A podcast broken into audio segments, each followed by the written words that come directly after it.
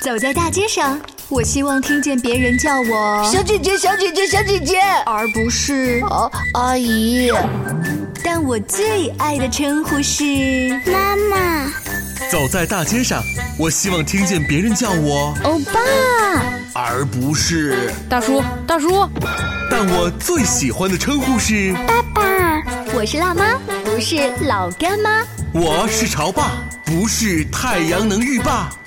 八零九零后时尚育儿广播脱口秀，潮爸辣妈。本节目嘉宾观点不代表本台立场，特此声明。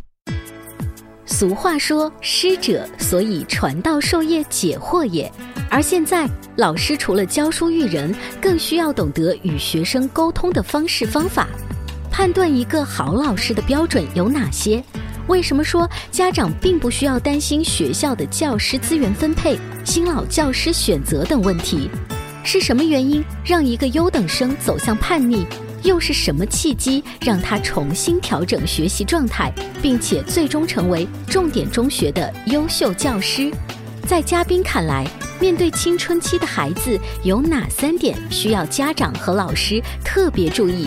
欢迎收听八零九零后时尚育儿广播脱口秀《潮爸辣妈》，本期话题：用爱和尊重滋养每一个爱你的孩子。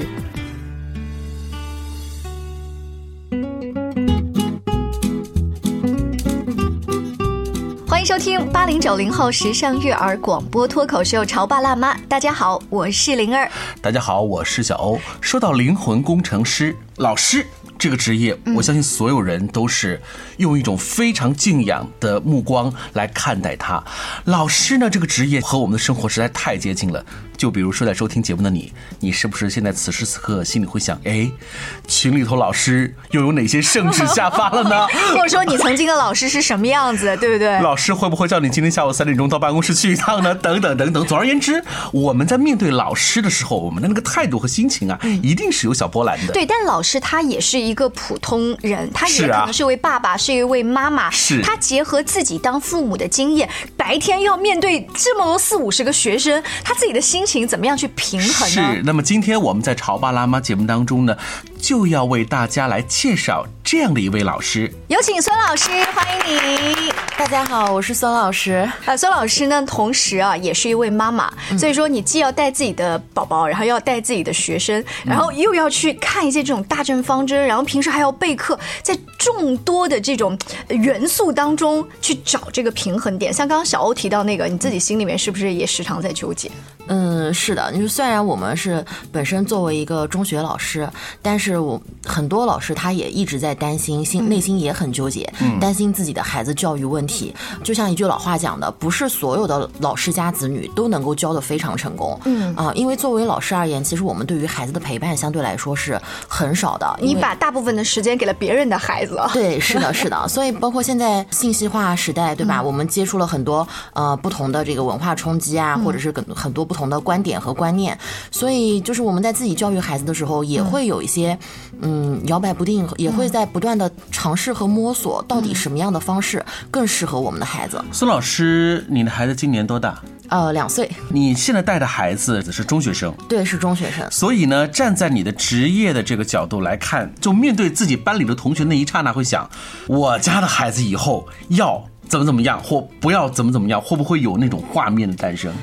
倒也没有完全说我的孩子一定要怎么样，因为现在我们呃新一代的家长嘛，新一代的父母相对来说对孩子呃更加的宽容，然后呢也是更多的成为孩子的朋友，让孩子有更多的自己的选择。嗯，所以其实我的想法是，嗯，自己的孩子以后至于他发展成什么样，还是尊重孩子的选择，因为不是每一个孩子他都一定在某些方面突出，在某一些方面呃能够做得非常。非常优秀，嗯，所以在孩子培养过程当中，我觉得我可能是心比较宽的家长。那我很好奇，两岁的宝宝在家里，你会再给他上早教呀，去引导他认字儿也好，去认图形也好，先认识阿拉伯数字吗？我们家没有，暂时还没有去上早教。嗯呃现在就是我父母和我自己课下的时间，嗯，然后带他去认识一些图形图画呀，嗯，倒是没有说带他去认字或者是认识阿拉伯数字，然后就是让他有一个唱数的概念。什么叫唱数啊？唱数就是孩子们小的时候一开始学的，就一二三四五六七八九，嗯这样他会念会数，能够往后数，这个就是唱数。然后等到再大一点的时候呢，就是计数。但是他分得清楚一二三，这个二代表什么，三代表什么吗？那这就是后面的技术，哦就是他先会唱数之后，然后再去带他认识啊，呃，我们有五个手指，嗯，呃，人有两只脚，对吧？鸭子有两只脚，等等等等啊，手上的苹果是一个苹果，这个呃数量是后来再教孩子认识的。孩子的思维它是一个螺旋上升的一个这个思维，所以刚开始认识的时候没有必要教的那么深。但数学老师不一样啊，他至少有一个叫唱数的概念，然后再认数。我们小时候好像就这么自然而然的就跟孩子们一二三就这么数过来了，其实它背后是有科学道理的哈。对对对，其实小时候的一些很多这个顺口溜，比如说数鸭子啊什么的，它都是一个唱数。会不会你对孩子有这种小游戏的这种互动啊，是源于你本身就是一个数学老师，在对孩子的教育这块呢，多多少少还是从自己的职业的角度出发。对，是的，他还是跟我的这个职业有一定的关系，因为毕竟自己有老自己是老师嘛，然后对于孩子教育方面有一些自己的想法，嗯。包括呃孩子的这个早教方面的学习啊，嗯，我基本上倾向于让孩子小的时候还是多玩，嗯，寓教于乐，嗯，啊，然后就是但这个玩是瞎玩，还是其实你背后是有指导的在玩？有引导他的玩啊啊，你比如说这个，我家宝宝现在两岁。大多数家长都会给孩子搭积木，嗯，但是很多家长他不知道为什么要去买积木，就是啊，孩子有这样一个玩具，对吧？差不多到这个年龄段了，那别人家的孩子都在玩，哈，我家孩子对这个感兴趣，我也买回来给他玩。他其实搭积木是什么呢？就是对孩子空间思维，嗯，的一个锻炼。呃，空间思维在到以后成为你的学生，就是立体几何比较好。对，是的，是的，啊，其实我们包括我手里的学生，他也有这样一个情况，比如有的学生他到了初中，函数啊，或者是这个方程方面学的比较差，比较弱，啊，但是呢，他可能到了我们初二学三角形，啊啊，学到几何的时候，哎，他这个章节他又学的比较好，哦，啊，那就是呃，小时候积木搭的多，对，还或者就是什么呢？他学美术啊，平时画画啊，什么东西的，他对这个平面几何啊，或者他对立体，他有一些这样子的空间想象能力。所以孙老师，你看他虽然是一个教数学的老师，但是他在观察孩子在这个数学的这个素养和能力的时候呢，他刚刚说到了，就是包括一些其他兴趣和学科的借鉴，也能够提升自己的这个数学的这个成绩。呃，我因为家里面有一个数学老师，又是中学的数学老师，这是非常宝贝的，你知道。如果家里面有其他亲戚朋友啊，孩子在长到差不多年龄阶段的时候啊，考试啊、分班啊，或者是在选一些校外的培训班，我觉得都会请教一下你吧。嗯，是的，周围有不少的朋友或者是亲戚，然后会来咨询我这些相关的问题。嗯，其实现在大多数学校来讲呢，就分班还是比较公平的。嗯，所以我对于孩子就是这些分班方面，我会给他们建议，就是你不用担心师资力量问题。嗯大多数学校的师资力量它分配的还是比较平均但是的。但是家长会想，那师资力量是平均，这点我们相信。但是毕竟老师是具体到的这个人，他会有年龄，嗯有年龄就有这个从业的这个时间的长短。那作为家长会说，毕竟在我们心目当中，觉得教龄时间长的老师也是有怎么的的也比刚刚毕业的这个年轻的老师要强吧？但是也有家长会呃选择老师的性格哦，就比如这是一个特别传统的呃负责任型的就包种老师。括教龄，还有性格和风格方式，家长都会有这样的一些判断。不知道孙老师是如何来看待家长们的这个心中的这些问题呢？对，有很多家长他都会问我，他说：“那个孙老师，您看，呃，我家孩子马上要上初一了，啊、有没有什么样的好老师去推荐？”所以其实对于好老师这个概念的话呢，它就是非常的宽泛，就你每个人的见解都不一样。嗯，有些家长他就会觉得啊，教学能力强，这就是好老师。嗯，啊，有些家长就会觉得责任心强、有爱心的是好老师。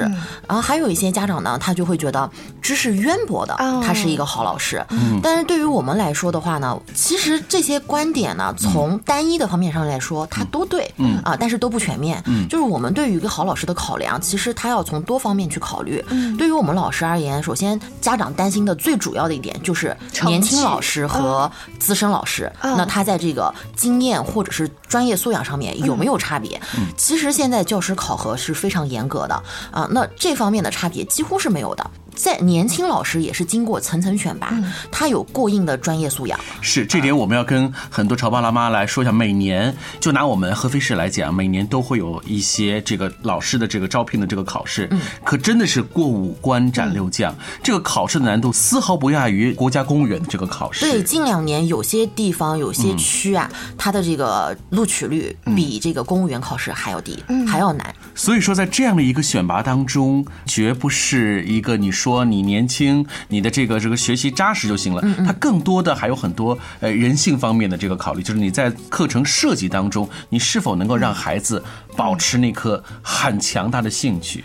对，是的，是的，因为在教师的这个考核过程当中啊，他们在考教师的过程当中，不仅仅要考察你的这个专业素养，嗯，就是比如说我教数学，对吧？那么我们不仅仅要考察你这个学科是不是具备精深的专业知识，嗯，啊，那他还要考察你对这个学科有没有一个适合这个学科的思维能力，以及这个学科你有没有去研究它的这个体系。然后除此之外呢，其实现在考教师的话，他还需要考心理学和教育学，嗯，所以即使是年轻的老师，他。他对学生的这个发展的心理，还有这个教育心理啊、教育方法、教育理念等等，他都是有所研究的，他都是需要去掌握的。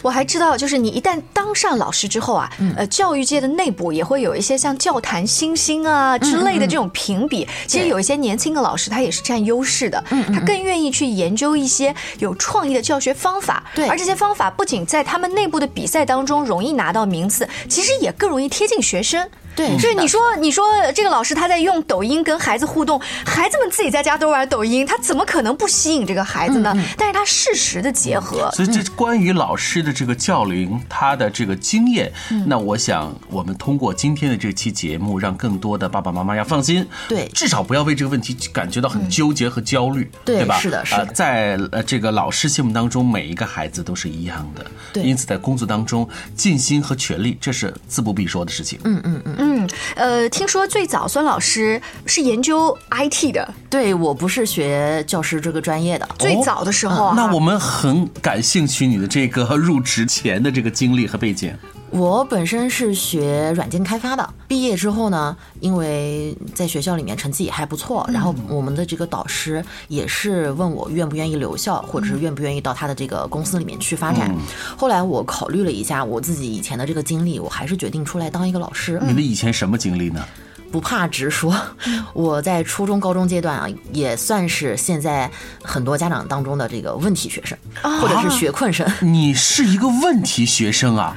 一个问题学生现在成为一个老师，这里头的而且是一个重点中学的老师，这是到底是出现了什么情况？我们稍微休息一会儿，广告之后欢迎大家继续收听《潮爸辣妈》。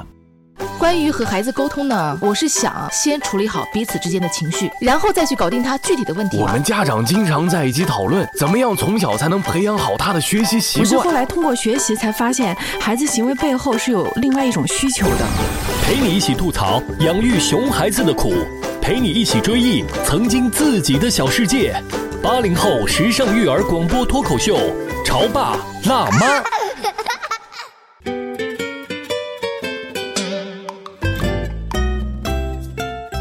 广告之后，欢迎您继续锁定《潮爸辣妈》。小欧跟灵儿今天请到了自己说自己曾经是问题学生，但是现在在重点中学执教的孙老师。这期节目会不会给孙老师招黑啊？不会吧？我觉得不会，因为现在的孩子反而会喜欢，就是勇敢承认自己曾经很糗的老师吧。对，但是听我们节目其实爸妈啊，这是哪个老师？我一定要去人。哦，你你的意思是肉他？家长反而会说这个老师不好，是吗？对，我跟你说真的，就是呃，现在就是家长在对待老师的这个态度当中，在一开始在挑选老师的时候是极其的苛刻和严格的。对这种苛刻和严格，要比现在所谓的征婚是要严格的多。对，门槛还要高。那我就搞不清那么高的门槛，这位孙老师之前好像还有一段黑历史。对 你是怎么会成为现在这个样子？所以我跟我学生在聊天的时候，我就比较能够贴近他们的感受。是因为我在初中阶段呢，就是也是经历过一个比较严重的叛逆期的。嗯嗯，我在曾经上学的时候呢，我是一个非常容易受到老师影响的人。嗯，就是老师对我的态度是怎么样，他很直接的就能够影响到我的学习。所以你在少女时代是一个情绪化的人喽？对，是的那。这不和应该说和青春期、生理期可对，能它是青春期的。叛逆。是对那我们来举一些例子啊，啊就这个老师今天多看你一眼，怎么样？微笑你一眼，就爆炸了。哎，对 他老师多看我一点，多关注我一下，然后或者是多跟我哎迎面走来，主动跟我打一个招呼，我可能都会今天被感动到，啊然后我今天就会感觉我要格外认真的上这个老师的课。啊啊。那如果老师表现出一个这笨死了这道题，我都讲了半哎呦，天了，你不要说“笨”这个字，可能呃，老师在面对你的时候，这咂了一个嘴，哎对。你可能就会有反应了。对他就是啊。青春期孩子一个很普遍的现象，他就是内心会变得非常敏感啊、所以我在那个阶段的话呢，曾经有一段时间也是有导致成绩下滑，有一段时间这个叛逆期特别严重的时候呢，也是跟自己的老师就是作对啊，是跟自己的父母什么都反着来，都有这样一个所以那个时候你会有这种厌学、不想学，或者故意把这个课学烂的这个经有历吗？有有，当时呃在青春期的时候呢，就会有我们的班主任是物理老师，嗯，其实我当时成绩也不差，在四十五中，然后呢在班级里面大概是前五名这个样子。哇，已经很棒了。啊，然后一个好学生都会叛逆啊！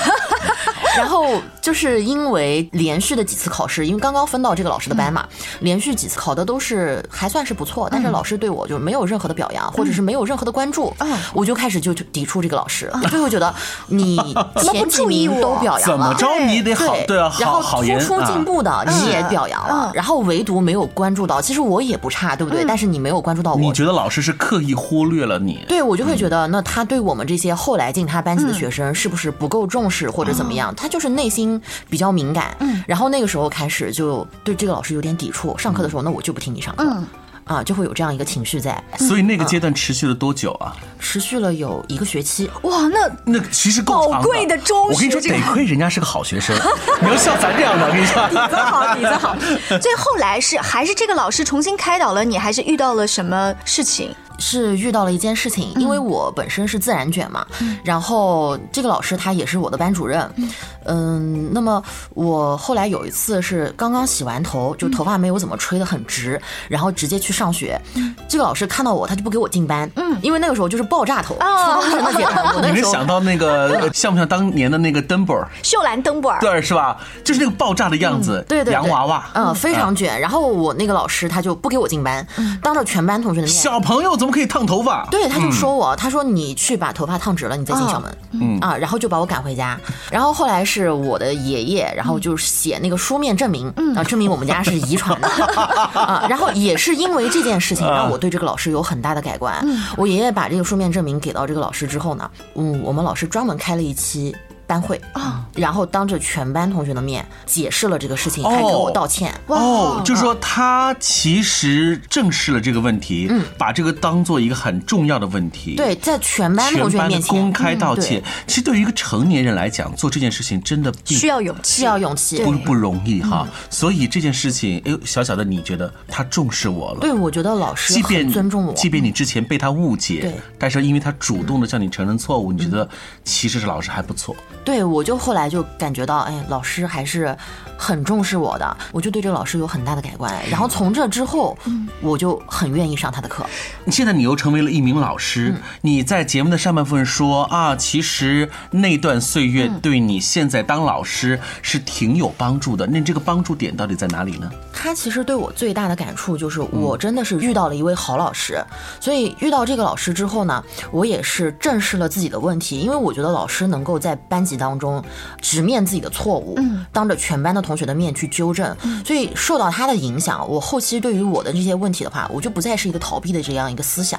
对于我学习方面啊，或者是这个平时的生活习惯方面，家长或者是老师对我指出来的问题，我就还算是比较能够虚心的去接受。等一等等，你现在讲的所有的思考，是你以自己已经成为老师这十多年的思考，还是当时你是一个中学生，老师跟你是学你就嗯你就立马有这样子的改变？对我就会觉得，嗯，老师他都能够直视自己的问题，能够有这样子的一个道歉，这样一个举动，我就觉得，那对于我而言的话，算是一次人生观的一次开启哈。对对对，啊，他也是培养了我树立我的人生观和三观，嗯。啊，然后就让我就觉得在以后的学习当中的话，遇到有什么样的问题就不应该去逃避，就我就应该去直视它，去面对它，有错的地方那就去改正，嗯。啊，所以包括我也是因为遇到了一个好老师，然后导致我后面成绩也是突飞猛进，嗯。啊，所以我毕业之后的我的想法就是，嗯，我也希望能够让更多的学生遇到像我的老师这样，认真负责，